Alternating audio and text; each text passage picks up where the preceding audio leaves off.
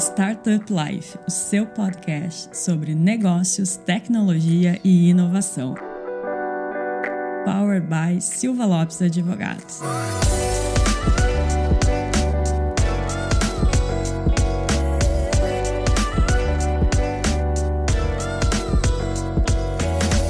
Galera, eu sou a Cristiane Serra e esse é o seu podcast Startup Life, começando mais um episódio aqui na companhia do meu colega Lucas. Bem-vindo, Lucas. E aí, Cris, tudo bem? Bom estar aqui contigo de novo. E hoje a gente tem um tema que está muito em alta, né, Lucas? Conta pro pessoal quem é e quem é o nosso convidado também. Boa, Cris. Hoje a gente vai falar um pouco de inteligência artificial, voltado mais aqui para a parte de atendimento. E a gente selecionou um cara muito bom aqui de mercado, como a gente sempre faz essa curadoria aqui do podcast, com cuidado, né, para os nossos ouvintes terem um conteúdo de qualidade de quem realmente faz na prática, de quem realmente vive o mercado. Então a gente trouxe o Rafael, que é o CEO da Ubots, que é uma, não vou dizer startup, já uma scale-up incrível que tem no mercado brasileiro. Então, Rafael, muito obrigado por estar aqui com a gente. Veio presencial aqui gravar, fez questão. A gente sempre gosta, né, Cris? Quando o convidado certeza. vem presencial, a interação costuma ser muito melhor. Então, Rafael, muito obrigado. Te apresenta aí para nossa audiência. Primeiro, obrigado pelo convite. Não tinha como não vir presencial. Eu descobri que a gente, nós é somos vizinho. vizinhos em dobro, né? Porque é vizinho aqui próximo lá no Instituto Caldeira também. Obrigado, sou o Rafael Souza, sou um dos fundadores da Ubots. A Ubots, como o Lucas falou, é uma scale-up.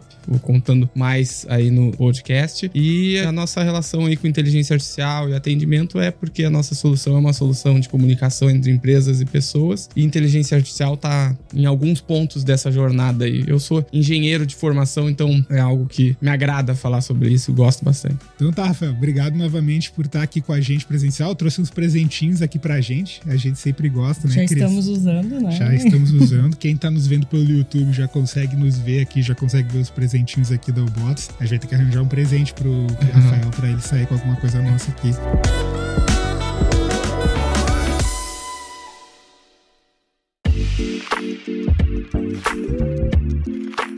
Mas, Rafael, vamos lá, puxando um pouco aqui, indo direto pro tema. Eu queria que você contextualizasse para os nossos ouvintes, tá tendo muito hype, né, sobre inteligência artificial. Queria que você explicasse para os ouvintes quais tipos de IA existe, qual que é a diferença de cada uma e qual que vocês aplicam dentro do atendimento hoje e por que que ela é importante, o que que ela agrega pro atendimento. Sim. Quanto à inteligência artificial, tem algumas formas de classificar e recortar elas. Eu vou me prender a uma recente, eu entendo que recentemente quando se fala de inteligência artificial, 90% é, das pessoas está falando de. ChatGPT. É, ChatGPT e inteligência artificial generativa. Então, vou aproximar a classificação que eu vou fazer disso. Com certeza não é a única, mas a gente coloca inteligência artificial como. Posso colocar ela como um conjunto de algumas ferramentas que já estão em prática de algum tempo. E dessas ferramentas eu destaco uh, modelos não supervisionados de inteligência artificial, modelos supervisionados de inteligência artificial, inteligência artificial generativa e reinforcement learning. Então a gente vai pegar esses quatro modelos, é uma forma de classificar o que, que tem em inteligência artificial. A inteligência artificial generativa é isso que a gente está acompanhando esse ano e é um desses modelos que tem lá suas vantagens e tudo mais. Essa é uma, é uma forma de classificar a inteligência artificial. Lá em 1950 o Alan Turing inventou outro teste de Turing conhecido Sim. sobre a capacidade, no final das contas, que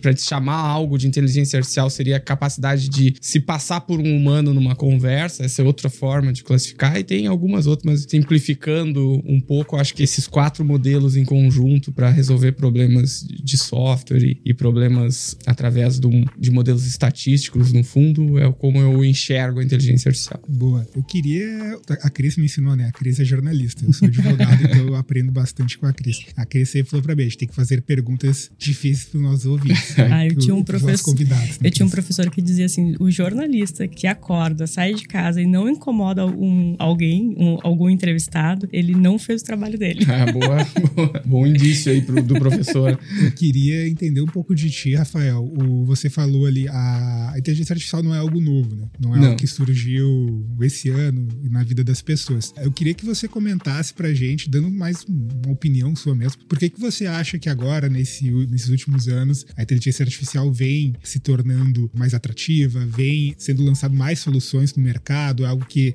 é a tecnologia do, do momento momento que tá todo mundo utilizando, tá todo mundo querendo usar, não sabe uhum. como. Queria que você explicasse pra gente, ou trouxesse na sua opinião, por que, que você acha que isso está acontecendo, sendo que não é uma solução que foi inventada agora? Ah, respondendo em poucos, ah, poucas palavras, ela tá se tornando mais atrativa porque tá chegando mais perto do nosso dia a dia. Ela tá resolvendo coisas que as pessoas podem tocar, como eu digo. Então, por isso ela é antiga e agora tá se tornando atrativa. Fora isso, o lançamento do ano do Chat GPT e, e a inteligência artificial generativa tem uma característica de uma pessoa, nós aqui, ligarmos o computador, celular e conversar com uma inteligência artificial, por assim dizer. Então, acho que ela tá se tornando mais atrativa primariamente porque os usos estão chegando muito próximos das pessoas, que elas podem ver e tocar. Mas assim, ela é antiga mesmo, de muito tempo, postulado em 1950, imagina, tem, tem tempo disso. Mas na década passada, já, de 2010 a 2020, vamos cortar assim, ela já estava bastante presente no nosso dia a dia. Só que eu costumo chamar isso de modelo de indireção. Era indireto a forma que a gente estava, tá embora ela já estivesse nos impactando. Há um tempo eu conversei com um amigo, que a inteligência artificial já faz parte da tua vida quando tu liga o teu streaming Netflix, Spotify e ela tá selecionando ou te indicando que tu vai ver. Isso já acontece há bastante tempo. Mais antigo um pouco, a Amazon faz isso há bastante tempo, a, a tua a tela inicial dos produtos selecionada por modelos de recomendação, que são modelos de inteligência artificial. Então ela já tá presente há bastante tempo, pelo menos uma década, vamos dizer assim, mas agora ela tá começando a chegar mais próxima da gente. Então agora não tá escondida. Pô, mas será como é? alguém técnico sabe que o Netflix escolhe os, os filmes por inteligência artificial? Mas a minha mãe, sei lá, ela poderia ter a noção de que não, isso aqui aparece aleatoriamente todo dia ali e tal. Mas agora, com o chat GPT e algumas coisas, a minha mãe, de novo usando exemplo, ela entende que ela tá conversando com uma máquina ali, direto. Não tem que alguém explicar, puxa, isso é uma máquina? Tem que, talvez alguém Sim. tem que explicar, não é uma máquina mesmo, não é uma pessoa que tá lá do outro lado. Então, para mim, o que tá causando esse, esse novo movimento é o, o fato de estar tá se aproximando mais de coisas do nosso dia a dia, assim, de coisas do nosso cotidiano. Acho que vem coisas do cotidiano mais próximas aí que vão tornar as pessoas entendidas do que é a inteligência artificial. Esses dias tava no YouTube ali, eu não sei nem que, qual é tecnologia, mas eu vi um robô ali que veio uma propaganda de um robô que se comporta como um cachorro, com certeza utilizando vários modelos de inteligência artificial, mas é um, um robô pro consumidor, para quem quer, sei lá, quer para diversão, ele tira fotos, essas coisas. Então, isso ninguém precisa explicar, a pessoa vai ver, vai, vai usar coisas do tipo. Os carros autônomos já tem lugar no mundo usando. Então, no, no, no, dia que as pessoas começarem a olhar pro lado e ver que não tem um motorista, o motorista tá sentado com as mãos para cima, isso começa a ficar mais palpável. Palpável é a palavra para as pessoas. Isso começa a acontecer por causa disso. E aí, óbvio, tem o lançamento grande desse ano de uma tecnologia que realmente muda algumas coisas no, no, no jogo de inteligência artificial, de soluções de inteligência artificial. Então, acho que por isso esse movimento recente de inteligência artificial. Bacana. Thank you.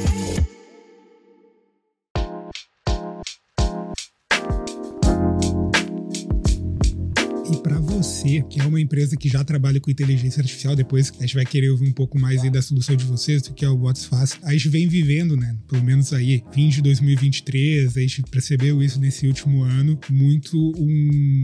Eu não gosto de usar a palavra inverno, porque eu não acredito que teve inverno de startup. Eu acho que realmente teve um momento ali de ajuste, mas não seria muito forçado chamar de inverno. A gente nunca fez tanta operação aqui dentro do escritório nesse ano. Mas eu queria ouvir de ti se o mercado para vocês se tornou mais atrativo, até porque grandes empresas, grandes corpos começam a olhar para soluções como a da Bots. A gente tem grandes bancos, instituições financeiras que utilizam já a inteligência artificial na parte de atendimento. Queria que você comentasse para a gente que como que foi para você, como que está sendo o mercado para vocês nesse momento, tendo esse boom aí do chat GPT. Isso ajuda nos negócios? Não ajudou? Ajuda, ajuda sim. Acho que ajuda em alguns pontos é, simples assim. na parte comercial, algumas empresas, algum, algumas instituições que tinham esse interesse mais de leve, quando sobe esse movimento, começam a olhar mais forte para isso. Então, gera mais negócios e tudo mais por, por um interesse gerado pelo ambiente. Isso não tem como esconder. Isso é um ponto que ajuda. Outra coisa ajuda porque é uma tecnologia nova que ajuda de fato a melhorar a solução de relacionamento com os clientes. Então, Então tem uma coisa nova que ajuda a trazer mais valor para os clientes. Esse é o segundo ponto. E ele é mais profundo, que é geração de valor mesmo. Então, o primeiro ponto é o ambiente, se torna mais pessoas falando sobre isso. Segundo, geração de valor. Aí o Bots, inclusive, ela nasce em 2016 num movimento muito parecido com o que tem agora. Se a gente retroceder em 2016, e até para exemplificar, porque é paralelo, eu trabalhava no Vale do Silício, o Facebook, agora a Meta, né, abriu a API do Messenger que era lá era o comunicador principal deles, o WhatsApp lá não era o principal comunicador. E a API do Messenger, tecnicamente, o que, que eles estavam deixando acontecer? Que software se comunicasse com pessoa através do aplicativo de mensagem. Lá isso virou um borbulhinho, caramba, muita coisa e tal. E todo mundo à época olhou os chatbots. Em 2016 era o hype. Caramba, chatbots, Sim. quem não lembra do IBM Watson hum. e tudo mais. E aquele momento eu tava lá, comecei a olhar e tal, comecei a aprofundar, mais o que que tá acontecendo e tal. O movimento naquela época não era o, o grande impulsionador, não eram os chatbots. Isso é o que estava na superfície. Mais profundo era algo mais até sim, simples de explicar. A gente estava utilizando o aplicativo de mensagem desde 2014 para se comunicar mais do que qualquer coisa. O SMS, né? Às vezes recebia chatbot que é, manda, né? Exatamente. É outra, outra ideia. E já se usava os aplicativos de mensagens para se comunicar muito largamente. Na China, o WeChat já era um sucesso e era um movimento por causa dos aplicativos de mensagens. Então fazia sentido eu levar empresas para os aplicativos de mensagens, porque as empresas sempre acompanham o principal método de comunicação das pessoas. Sim. Sim. Mas a superfície era chatbot, chatbot, chatbot, chatbot, chatbot. Eu lembro como eu, quando eu comecei a usar computador, 2000, 2001, eu usava o Mirk, Brasnet, muita gente que estava ouvindo vai lembrar disso, e já tinha bot lá nos modelos que tinham em 2016. Nada muito melhor, nada muito pior mas no mesmo modelo. Então, quando eu me deparei com isso, eu, caramba, mas não tem nada de inteligência artificial realmente impactante. Aí a gente foi ver por baixo dos panos o negócio eram os aplicativos de mensagens. Mas naquela época, quando a Ubots nasceu, uma empresa, imagina, pequenininha e tudo mais, muitas reuniões eram agendadas porque a empresa estava com interesse no Watson, no chatbot. Isso é interessante porque abre portas. Depois que abre porta, a gente sempre tava, tá, mas olha só, isso é um pedaço de um jogo muito maior, que é a comunicação digital por aplicativos de mensagem. Só de abrir essa porta já é importante, porque a gente tem espaço para conversar. Acho que esse momento é outra abertura de portas. Vocês passaram pelo momento de educar também o seu público, né? Exatamente, exatamente, porque o interesse no chatbot é ainda interessante e muitas empresas precisam e vão precisar e tem valor o chatbot, mas a gente na Ubots sempre eh, tem a visão de que o chatbot é parte de um ecossistema maior. A AI generativa, no nossa aplicação, no nosso uso e no nosso ver, ela tem ganhos dentro de um ecossistema maior. Era isso que eu queria retomar, que você falou que a inteligência artificial ela impactou muito, revolucionou a forma de atendimento. Então eu queria que a gente abordasse um pouquinho mais sobre isso, sobretudo sobre a IA generativa. Né? Sim. Primeiro, quando eu falei ali sobre todas as quatro vertentes de AI ali, tem uma coisa que é importante deixar claro, que a inteligência artificial, ela é uma ferramenta de uso geral. Isso é importante. Então, eu gosto de fazer um paralelo com o fogo ou com a energia elétrica. Uhum. Ela é uma ferramenta de uso geral. E isso é importante deixar claro. Então, ela tem diversas aplicações. Aqui eu exemplifiquei algumas. A indicação de produto, indicação do próximo filme que tu vai ver, dirigir um carro, puxa, ajudar médico, ajudar advogado. Cara, tem milhares de aplicações porque ela é uma ferramenta generalista. O fogo serve pra gente cozinhar, serve para nos aquecer, serve para fazer uma fogueira, queimar uma casa, coisas do estilo. Depois a gente fala da parte ruim, inclusive que ferramentas generalistas podem causar. Partindo disso, a experiência do cliente, ela pode ser impactada como diversas coisas podem ser impactadas na inteligência artificial. O que que a gente entende que pode impactar na experiência do cliente com as marcas, principalmente? Primeiro, se olhar do lado das marcas, elas, muitas, a gente tem cliente que faz 400 mil conversas por mês. Ele tem um problema de escala. Como eu converso com 400 ou vai lá, 300 mil pessoas, 400 mil vezes no mês, de forma que seja rápido, eficiente e resolva o problema da pessoa. Isso é um problema de escala. A inteligência artificial é uma ótima ferramenta ferramenta para resolver problemas de escala. O chatbot, ele é um, um, um software, uma inteligência artificial para resolver um problema de escala. Então, Sim. um chatbot consegue conversar com 400 mil pessoas simultaneamente das 9 da manhã às 9 da noite ou das 9 às 9 da manhã, sem descanso, sem, sem, sem reclamar, sem nada. Isso é um problema de escala que ele está resolvendo. A inteligência artificial generativa tem mais alguns problemas de escala que ela pode resolver, para além do chatbot, inclusive. Bacana. A gente lançou aqui no escritório faz tempo, né? A gente lançou, acho que foi 2018, 19, acho que foi até 17, talvez 18. A gente lançou o Todd, né? Que é um chatbot do escritório para registrar marca, que é um serviço muito simples de fazer. Então tá até online, tu consegue achar lá Todd, Silva Lopes, e tu consegue fazer emissão do boleto, registro da marca, tudo automático. Então foi o que a gente lançou em 18 e justamente para trazer escala, justamente porque é um serviço muitas vezes com baixo valor agregado pra gente, mas que pro cliente entrega muito valor ali na ponta, né? E muita gente cobra caro por isso. Não consegue ter um chatbot que acaba atendendo. Eu queria ouvir um pouco de ti, Rafael. Você falou ali de atendimento, né? Você uhum. deixou ali muito para grandes mercados, mercado de varejo, tem base de cliente muito grande, é impossível tu conseguir ter uma força de trabalho que consiga atender de forma qualitativa aquela base. E a Meta falou muito, né? Você falou da Meta, a Meta sempre fala que 23 é, era o ano da eficiência, né? Cara, uhum. tem que ser o ano que as, as empresas têm que buscar eficiência. Mas eu queria que você fizesse um paralelo, porque, beleza, eu acredito que buscar eficiência é interessante, mas nem sempre é só isso, né? Eu acho que a gente tem que olhar o lado do cliente, a gente Sim. tem que olhar, botar o cliente no centro, né? Eu queria que você falasse um pouco sobre as experiências que você vê no mercado das gerações que vêm interagindo com a inteligência artificial, porque muitas vezes a utilização para o usuário, para mim, por exemplo, cara, eu não me importo, eu não tenho problema nenhum com isso. O meu irmão, ele já é um pouco radical, ele fala, ah, Lucas, se futuramente eu for operado por um robô, eu tô nem aí, para mim tá tudo certo. Mas são visões diferentes, né? Como que a marca pode trabalhar o seu público com essas visões diferentes, querendo utilizar a ferramenta? Como que faz esse trabalho de educação? Por uma pessoa que já é um pouco mais velha, um pouco mais nova, são comunicações diferentes, né? E como que a gente faz isso? Que queria te ouvir um pouco. Sim. Primeiro, acho que assim, é, tu comentou bem, pelo lado da marca, ela pode estar olhando eficiência e tudo mais, mas nenhuma marca deveria desprezar a qualidade da sua entrega para o seu cliente. Isso não pode acontecer. Então, pro lado do cliente, a gente até sempre simplificou isso. Na parte de atendimento, o cliente quer ter o problema resolvido. E Sim. ponto. Todo o resto é meio. Se um chatbot resolver o problema, ele vai estar tá bem avaliado. Se uma pessoa resolver o problema, ela vai estar tá bem avaliada. Se isso for por telefone, por aplicativo de mensagem, todo o restante é meio. Dado e resolver o problema rápido e de forma cômoda, que é geralmente que as marcas prometem quando vendem. Então, quando atende, é o cliente que é isso, cara, resolve meu problema ou não tem problema, que é a melhor forma de resolver o problema, mas eu tive um problema, se eu vou resolver ele de forma cômoda, rápida e resolutiva, né, final, tá pronto. Aí, independente do meio, a avaliação vai ser ruim. O que, que aconteceu com as marcas e o que, que acontece com algumas marcas? É que elas começam a olhar para os processos internos e não para o cliente. Então eu começo a olhar, eu quero ter a minha operação de atendimento eficiente. E aí os meus indicadores, meus KPIs são indicadores de, de eficiência da operação. E isso, via de regra, é indireto para o cliente. Tu pode ter bons indicadores de operação, como o custo da operação. Tempo de resposta. Tempo né? de resposta. E no final das, do dia, o cliente não está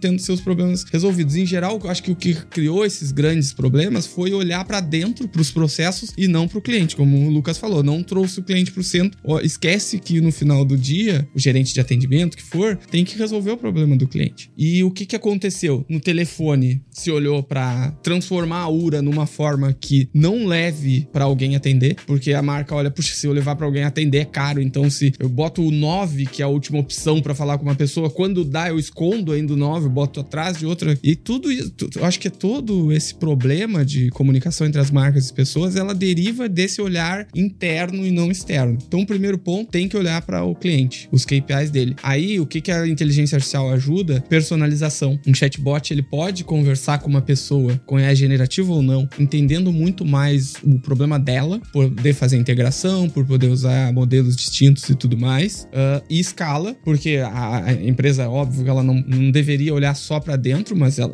o problema de escala existe para quem tem muitos clientes. E o chatbot e a inteligência artificial pode ajudar ela a resolver isso de forma com qualidade. Então, esse eu acho que é o, é o que eu uh, mencionaria. Não sei se responde a pergunta de forma objetiva ali, mas uh, ampliando um pouco mais, a gente tem que lembrar aí a parte da comodidade que eu falei. Por que, que o aplicativo de mensagens? Porque vocês ligam para as pessoas hoje em dia? Não. É. Ligo. mas primeiro, tu não manda uma mensagem, posso te ligar? é, o, é o, o, aplicativo de mensagens é o, o cômodo para nós. Sim. No passado, mais para trás, sei lá, fax, carta. Sim. As empresas recebiam fax, recebiam carta. Telefone, atendiam o telefone. E-mail, respondiam e-mail. Agora é aplicativo de mensagem. A gente, a gente gosta. Agora, se vai explicar isso, não, eu não acho que não é necessário. As marcas precisam estar lá. Então, essa é a parte de comodidade. Porque se eu tô vindo aqui para fazer o podcast com vocês, eu tô no, no Uber, é fácil pegar o WhatsApp ali e resolver um problema que eu tive o meu cartão de crédito. Puxa, eu vou ligar e aí ter que falar senha. Isso aqui, puxa, é, é cômodo. Então, aplicativo de mensagem para comodidade, inteligência artificial para personalização e escala. E lembrar que as marcas não só atendem, né? Elas vendem, elas Sim. se relacionam de diversas formas. Então, atendimento é uma parte do que elas vão fazer por aplicativos de mensagem e inteligência artificial, mas tem toda a jornada de comunicação entre a pessoa e a marca que deve ser impactada. Um pouquinho antes de a gente começar a gravar o podcast, eu justamente recebi uma mensagem no WhatsApp de. Vou falar a marca, que vai que ela resolve nos patrocinar, né? A Cobase uhum. mandou: Cristiane, o antipuga que você geralmente compra está em promoção. Ou a outra também que sempre manda, por causa da medicação que é de recorrência, uma farmácia. Me manda sempre uma mensagem: Ó, oh, tá, tá acabando seu remédio, tá na hora de comprar de novo. Exato. Ó, que utilidade é essa comunicação, né? Pelo aplicativo que tu gosta de utilizar, no momento necessário, né? Pô, lembrar essas coisas é bom ter alguém lembrando, né? A farmácia, inclusive, me lembra que eu tenho que comprar remédio. Perfeito. Não é em si um atendimento, dá pra gente pensar que isso é uma venda e. Tal, talvez para eles eles estejam olhando isso, será? Mas será que alguém não olhou? Puxa, que legal que é um ganha-ganha, né, no final do dia. Então isso vai além do atendimento e o, os aplicativos de mensagem. No Brasil a gente tá falando essencialmente do WhatsApp. Tem diversos casos de momentos que ele pode comunicar. Como é que a inteligência artificial generativa, talvez antecipando uma, uma resposta, como é que a inteligência artificial generativa se linka a isso, assim? Entre algumas coisas que ela é boa, ao meu ver, eu gosto de destacar algumas coisas ali. Sumarizar, ela é boa de pegar grandes quantidades de texto, diminuir, mantendo a informação. Por falar isso na frente de jornalista, eu, cara, será que eu tô errando? Mantendo o, o, centro da informação, né? A informação em si, com o mínimo de perda possível. Ela é boa em inferir, então se eu jogar um texto para ela e fazer perguntas, ela consegue inferir o que, o que, que aquele texto indica de resposta. Sumarizar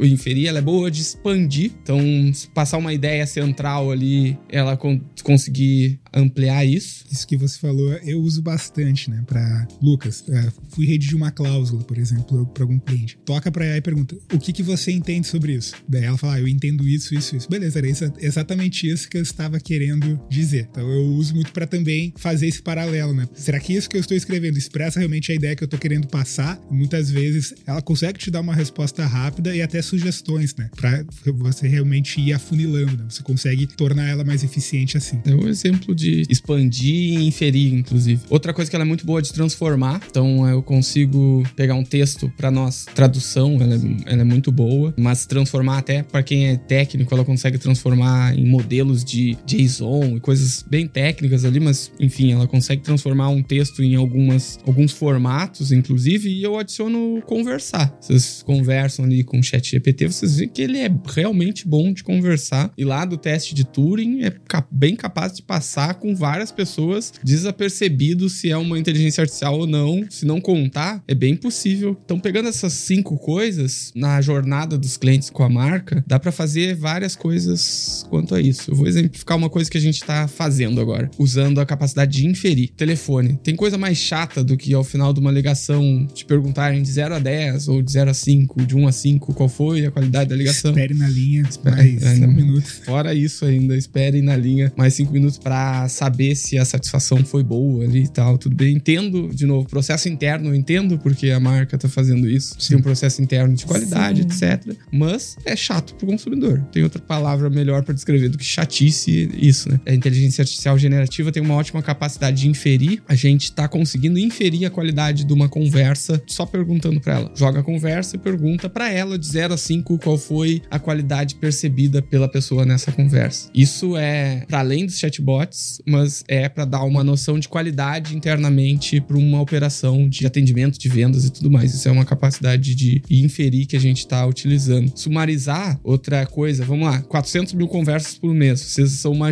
um gestor de um contact center ou de vendas ou o que for. Como é que tem uma análise no final do mês? O que estão falando? O que, que eu posso melhorar? Quais são os assuntos buscados? Então, por essa capacidade dela de sumarizar as coisas, Tem um BI, né? é, a gente consegue transformar as conversas em coisas menores. Então, na prática, se tu pegar o chat GPT hoje, jogar pra ele uma conversa e dizer quais foram os tópicos falados nessa conversa, qual foi a qualidade percebida e qual foi o andamento do operador nessa conversa. Ele pode tirar essas informações, sumarizar e passar. Então, a gente consegue conversa conversa, sumarizar e no fim do mês, tópicos pro gestor sobre esse tipo de coisa. Isso são só coisas para exemplificar que não estão ligadas ao chatbot na jornada de comunicação. Outra coisa que eu acho que para mim sempre vai ser o melhor uso de inteligência artificial, que muita gente está chamando de copiloto, mas imagine, o chatbot entra para dar escala, tornar as coisas mais rápidos e personalizar o atendimento, né? Então é mais rápido para todo mundo. Mas eu posso trazer uma inteligência artificial generativa para ir trabalhando como copiloto mesmo de um operador, tornando ele mais rápido. Então, ao invés dele conseguir atender num chat, vai lá, cinco pessoas ao mesmo tempo, ele conseguia atender 10. Eu dobrei a capacidade por adicionar uma ferramenta. Isso sem chatbot de novo. Aí os- vamos chegar no chatbot? Sim, eles vão mudar, vão ser impactados, vão conversar melhor, vão entender mais sobre a marca, vai ter menor necessidade de treinamento por causa dessa tecnologia. Mas a gente sempre tem que enxergar os diversos pontos da jornada com essas capacidades, sumarizar, inferir, transformar, etc. Uma ferramenta que eu utilizo, não vou lembrar o nome agora, até não vou fazer o jabá dela, porque ela é americana, vamos, vamos valorizar aqui quem, as, as soluções aqui do Brasil, mas um uso prático, né? Você falou de Copilot. Toda vez que, por exemplo, a gente faz um onboarding aqui de algum novo cliente, sempre tem a reunião de kick-off, que é aquele momento de entrada ali do cliente, de entender o que, que é represado, o que, que é urgente, as demandas dele. A gente deixa em Copilot também uma ferramenta na reunião e ela vai traduzindo, traduzindo, ela vai anotando tudo que as partes estão falando, quem falou mais, quem que não falou. Então, ela gera a lista para ti, a lista do kick-off, e depois, quando você termina a reunião, ela consegue, com a inteligência artificial, fazer um resumo. Ah, quais são os bullet points que tu prometeu? O que que tu prometeu, Lucas? O que que ele prometeu? Qual que é o prazo que tu deu para entregar aquilo? Já traz tudo em bullet point organizado. Tu consegue ter essa inteligência e tu não perde informação, porque muitas vezes tu consegue atender melhor o cliente. Porque se tu vai fazer um kick-off no a gente sempre fala, no mínimo duas pessoas, né? Uma pra. Isso vem mudando agora com a inteligência artificial. Uma pra fazer a ata, pra pelo menos estar prestando atenção, não perder informação, e outra pra estar atendendo de fato o cliente. Muitas vezes tu consegue ter um bom atendimento com uma pessoa, tu ter eficiência pros dois lados, porque uma pessoa tá atendendo e ela tem um copilot ajudando ela, fazendo a ata. E depois, quando tu vai fazer a passagem de bastão, tu vai mostrar pra operação, a operação, entrou um cliente novo, tá aqui o cliente, tá aqui a ata salva, bonitinha, organizada, não teve que parar e fazer aquela ata. Cara, foi feito automaticamente pra ti. Então, isso pra gente no dia a dia agrega muito valor e o cliente também super gosta. Depois tu manda direto no e-mail pra ele. Tu, cara, ó, tu vai receber agora em cinco minutos a ata pronta de tudo que a gente falou, com os prazos tudo organizado. Então, é um exemplo de, de uso de ferramenta que a gente utiliza aqui no dia a dia que o cliente muitas vezes nem percebe, mas agrega muito valor pros dois lados, né? Ah, com certeza. Eu acho que se a gente parar um dia só pra falar de exemplos, a gente vai, vai. Eu posso trazer o paralelo do que o Lucas falou pro atendimento ao cliente ou pra conversa entre marca e pessoa. Exemplo: empresas de que utilizam operação em vendas no WhatsApp. Sonho de um vendedor ou de um gestor de vendas é que o pessoal fique mais próximo de um script de venda possível. Então, no passado, o pessoal, a amostragem de reunião, o gestor vai lá, os bons gestores vão lá e olham, e aí dão dicas pros vendedores e tudo mais. Inteligência artificial generativa, com a mesma tecnologia, o mesmo exemplo que tu trouxe Sim. de pauta, vê o quão dentro do script tá um um vendedor dentro do, de uma venda no WhatsApp, por Sim. exemplo. Isso já é possível, já tá saindo, tudo mais. É, a gente poderia ficar horas exemplificando, é, inclusive no atendimento ao cliente, ou nas vendas, ou qualquer contato. E volta lá no começo do que eu falei. A inteligência artificial tá chegando mais nas coisas do dia a dia. Tá impactando a tua reunião, tá impactando uma venda, tá impactando coisas do nosso dia a dia. O que, que falta para ela chegar de fato, assim? E se, se tornar algo que não é mais uma novidade, né? Que ela já faça parte do nosso dia a dia. Tem uma coisa, Cris, que eu acho que a inteligência artificial generativa trouxe de distinto do modelo supervisionado, não supervisionado e o enforcement learning, que quem não é técnico vai desconhecer isso, mas eu já explico. Só deixa eu dar um ponto anterior. Se a gente olhar a inteligência artificial generativa por partes, né, vai ter uma parte de base que é o pessoal que produz hardware para isso. AMD, Intel e tudo mais. Então, é placa para treinar e tudo mais. Eu não vou ser tão técnico aqui, mas isso é a base. Tem muita coisa de inteligência artificial. Acima disso, a gente pode colocar quem gera os modelos, agora estão chamando os modelos de fundação. Google com Palm 2 e Bard, etc. OpenAI com, com ChatGPT, ChatGPT Turbo e tudo mais. A Amazon vai lançar. Pessoal do Open Source, a Meta transformou o modelo deles em Open Source. Já saiu um monte de Open Source. Essa é uma camada que a gente pode chamar de infraestrutura.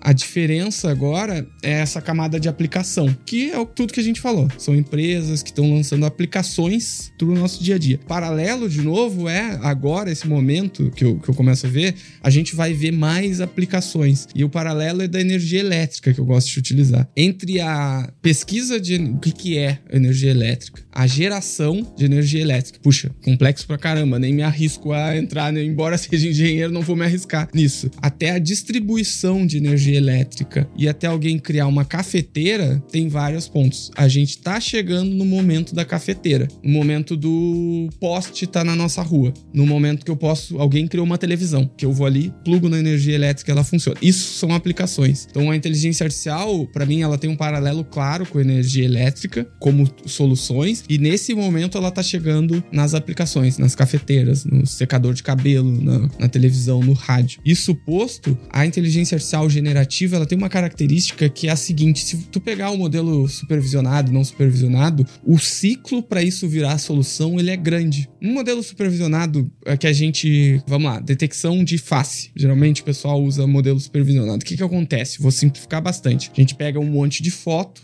das pessoas e marca. Esse é o Lucas, essa é a Cris, pega mil fotos da Cris, mil fotos do Lucas, mil do Rafael, diz que esse é o Lucas, diz que essa é a Cris, diz que esse é o Rafael. Esse momento é de colocar labels nos dados. Esse momento demora, porque a gente, não tô falando de mil fotos, geralmente é centenas de milhões de dados. Então é um momento que vai lá, três meses para uma empresa que a gente aqui quer criar um, um reconhecimento de face só de pessoas que estão aqui dentro, ah, três meses para reconhecer. Depois tem um momento de tunar isso. Puxa, mas aqui não era Cris, era parecida com ela, não sei o que. Ah, bota aí mais três meses disso. Depois tem um momento de colocar isso para rodar, que aí é ligar uma câmera para reconhecer a imagem, não sei o que, tudo mais. Esse é um ciclo, nove meses, um ano, para lançar esse. Isso acontece com diversos modelos, Reinforcement Learning, uh, embora eles estejam trabalhando para diminuir esse ciclo. O Generative AI, ele traz uma coisa para o desenvolvedor de soluções, aplicações, que é o seguinte, ele encurtou o ciclo muito, porque agora são prompts. Então eu vou lá e começo a dar, ele é um modelo de texto, não vai funcionar tão bem com imagem nesse caso, mas eu vou lá, se eu dou alguns exemplos, eh, ou geralmente eu dou alguns prompts para ele, ó, agora modelo de redução de, de texto ali. Ó, agora você é uma pessoa que vai sumarizar textos em no máximo dois parágrafos em português. Isso é um, potencialmente é o máximo que eu preciso passar para ele.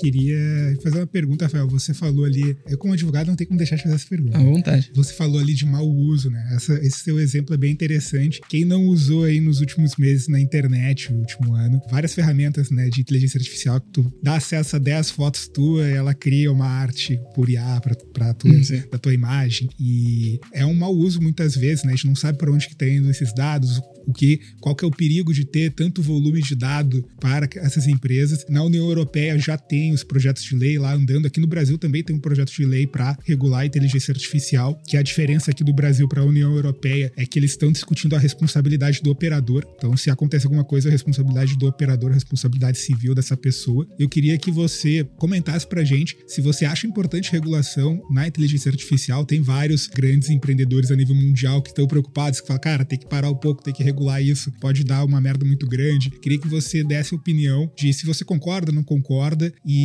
também falasse um pouco aqui do mercado brasileiro, o que, que você acha também, se a regulação vai ser bacana ou não vai. Com certeza eu acho que vai precisar de regulação. Acho que a pergunta é como e quando. Isso. Do que se ou não, né? Vai precisar. O perigo é que quem faz a regulação, é a minha opinião, quem faz a regulação é o, o deputado ali, o. Né? É, aí entra no como, né? É, eu, eu sou muito mais a favor de regulações de pessoas técnicas, né? Se tu olha a regulação de Banco Central, regulação de CVM, de SUSEP, cara, são regulações técnicas que vêm para proteger o mercado, para proteger o investidor, para proteger o usuário. Mas quando. Porque não são órgãos políticos, né? São órgãos técnicos. Então a minha preocupação é, cara, eu estou super a favor. Mas se é um órgão político, daí fica um pouco difícil. É, então, é, eu gosto de partir do C, porque às vezes tem pessoas que acham que não tem que ter regulação. Tudo bem, não é o meu caso. Acho que, como eu exemplifiquei no começo, é uma ferramenta de uso geral. A gente exemplificou aqui, mas daqui a duas semanas, um mês, vai surgir um uso que a gente vai dizer: caramba, que legal isso. Ou caramba, que perigoso isso. Sim. Porque é uma ferramenta de. É o fogo.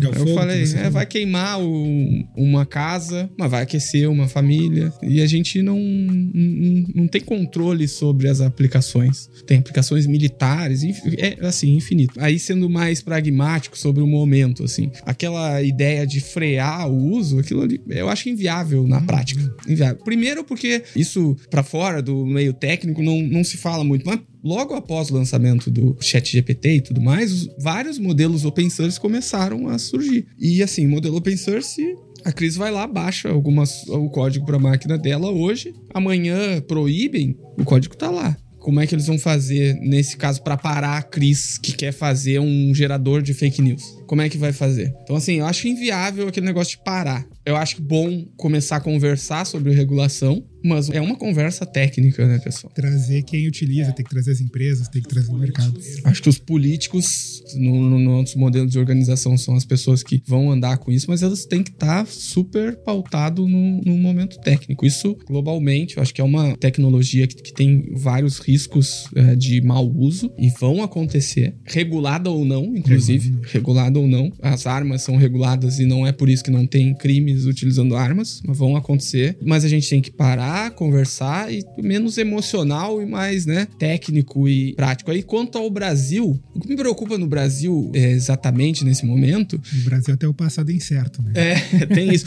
é, fora isso, assim, é que é uma questão de priorização que me preocupa, assim, é, na política municipal, estadual, federal. É sempre priorização. Quem é que tá falando sobre como o Brasil vai se posicionar como produtor e criador de inteligência artificial? Quem tá falando disso aqui? Eu, obviamente tem gente falando, mas isso deveria ser prioridade, porque o problema pro Brasil não vai ser não ter regulação, vai ser não ter nada, não ter o que regular. Perfeito. Então, assim, acho que a gente tem que se preocupar. As duas coisas são preocupantes, mas o Brasil tem que se preocupar em ter coisas coisas a regular. Senão a gente vai regular empresa de fora só. E é uma tecnologia que ela vai avançar, querendo o Brasil ou não, regulando o Brasil ou não. Ela vai avançar. E eu vejo nos veículos que eu acompanho, a discussão tá toda mirada para regulação e como vai regular. Tem que discutir? Tem. Só que, assim, a prioridade, ao meu ver, deveria estar, tá, no mínimo, compartilhada com qual é a estratégia nacional para inteligência artificial. Daqui a pouco é não ter, tá? Não é uma tecnologia que a gente não quer. Duvido que alguém decidiu isso. Não, a gente Sim. não quer entrar nessa onda. Sim. Não. Então, se quer, como é que a gente vai fazer? Como é que fomenta isso? Como é que acontece? O que que não faz? O que que faz, sabe? Isso, no mínimo, deveria ser compartilhado com as preocupações de regulação. Pode estar me escapando algum veículo que esteja falando, mas não, não vejo essa preocupação. E isso me preocupa. Aí,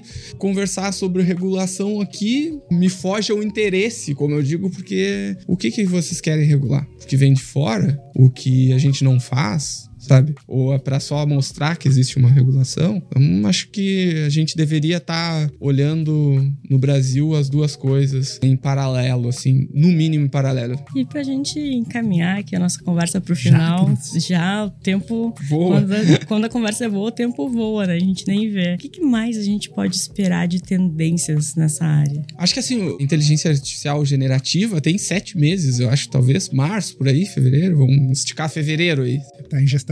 Nem, nem nasceu. Então, assim, umas coisas importantes. Eu não acho que seja hype, não parece porque a gente acompanha, tem aplicações. Hyper é o metaverso, minha opinião. Isso, exato. Eu, eu também acho que sim. Tá? Ou no mínimo a gente pode dizer que era imaturo é. o suficiente. Começa a surgir coisas. Então eu acho que assim, eu não, não, gosto muito de prever futuro, não é muito a minha praia, mas eu acho que a gente já vai começar a ver mais aplicações no nosso dia a dia, coisas práticas mesmo. Então o Lucas já exemplificou, o Cris já exemplificou, vai começar a ter mais coisas. E é um momento, como eu falei, de distribuição de inteligência artificial. Então, o bot está distribuindo inteligência artificial no relacionamento entre marcas e pessoas várias coisas as pessoas vão começar a notar, notar que os atendimentos e as conversas estão melhores, estão mais rápidas, os chatbots estão mais rápidos e melhores. Isso vai começar a acontecer. Novas aplicações, então ó, reuniões, talvez, puxa, precisa mesmo alguém digitar a pauta da reunião? Não me parece mais razoável pela tecnologia que a gente já tem, dá para dá para fazer isso acontecer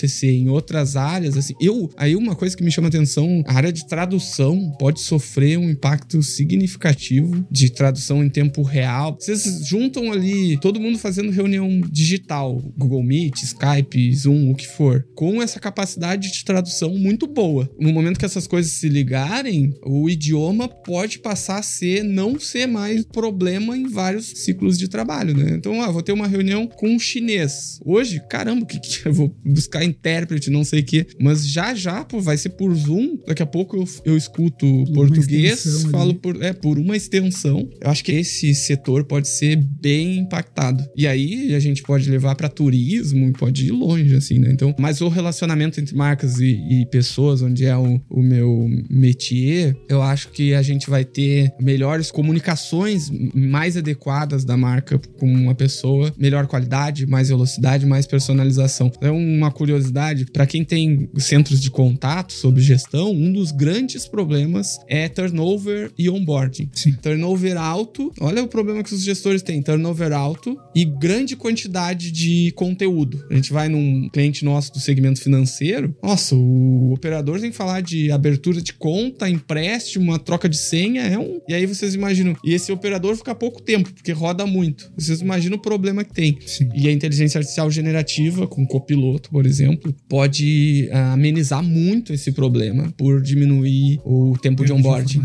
De perda de informação então, em breve a gente vai conseguir colocar um operador para rodar o onboarding dele em muito pouco tempo, porque tem um copiloto ajudando ele a conversar. Para fechar, Cris, queria que o Rafael falasse um pouco mais do bots, o que, que vocês fazem, se o nosso público é bem empreendedor mesmo, se eventualmente faz sentido para eles, não faz, se eles querem utilizar na solução no dia a dia deles. Queria que você falasse um pouco do bots pra gente. Pode deixar. A gente conecta empresas ao, aos aplicativos de mensagens e faz elas conversarem com o, os seus clientes de forma melhor, mais cômoda para o cliente, mais adequada para a empresa. Como é que a gente faz isso? A gente tem um SaaS, software como serviço, que a empresa vai lá, vai estar tá plugada em um ou vários canais de comunicação. A gente tem WhatsApp, a gente tem uh, aplicativo de chat para quem quer embutir dentro do seu app, a gente tem web chat, tem uh, Google Business Messages e, e assim vai vários aplicativos de mensagem. Então a gente centraliza e orquestra essas conversas para os clientes. O que é orquestrar? A gente pega todas as conversas, pode jogar para um chatbot, pode jogar para um operador humano, um atendente, vendedor, que vai estar na nossa interface conversando, e aí tem a parte analítica e, e assim por diante. Grande vantagem para as empresas é que essas conversas, todo mundo usa aplicativo de mensagem, funcionário da empresa ou não vai estar tá usando. A grande vantagem para a empresa é que essa conversa passa a ser da empresa, não da pessoa. E isso é, leva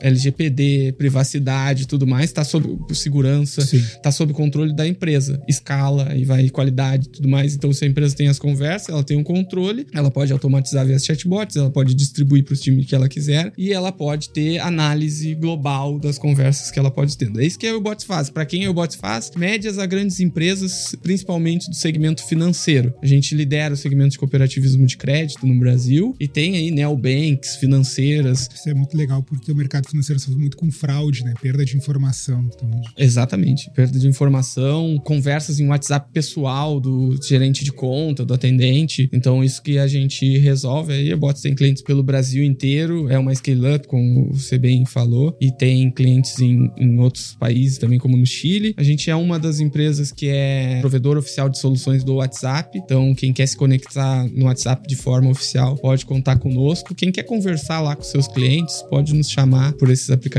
que a gente auxilia.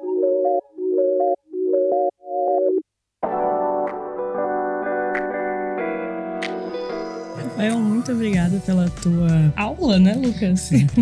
e deixar aqui também espaço para tu deixar tuas considerações finais, também deixar os contatos para quem quiser entrar em contato com você ou com o Bots. Perfeito. Primeiro, poxa, obrigado, adoro. Eu, quando tava falando para vocês ali no começo, sou entusiasta de podcast, é um dos meios que eu uso bastante para aprender, leitura, podcast, eu acho que é algo, eu gosto de dizer, eu vejo o podcast, né? boto lá no YouTube, estou vendo, obrigado para mim participar, que é, é muito bacana. Contato arroba ubots.com.br, quem quiser nos contactar, no meu LinkedIn é Rafael de Paula Souza, vai estar lá na Ubots, só chamar eu também tô sempre olhando. Acho que consideração final, eu acho que leve em consideração quem tá prestando atenção nisso. É uma tecnologia de uso geral, vários setores vão ser impactados. É uma ferramenta que não é um hype, eu aposto nisso. Ela tem entrega de fato e vai ter mais, eu acho que nos, nos próximos meses. Tem sete meses, se a gente pegar de prática, então tá né, recém no começo. E o segmento de contato entre empresas e pessoas, a experiência do consumidor vai ser impactada muito positivamente para dois lados. Os dois que importam nessa relação. O consumidor vai ser melhor, mais rápido, mais personalizado, resolver problema, cômodo. E para a marca vai dar escala, vai dar performance. E quem está interessado vai diminuir custos também. Acho que é, é esse o meu recado final. E com esse recado final, então, do Rafael, a gente vai encerrando o nosso podcast. Lucas, obrigado pela companhia. eu que agradeço. E aos nossos ouvintes e também quem está nos assistindo no YouTube, muito obrigado pela companhia em mais um episódio e até o próximo.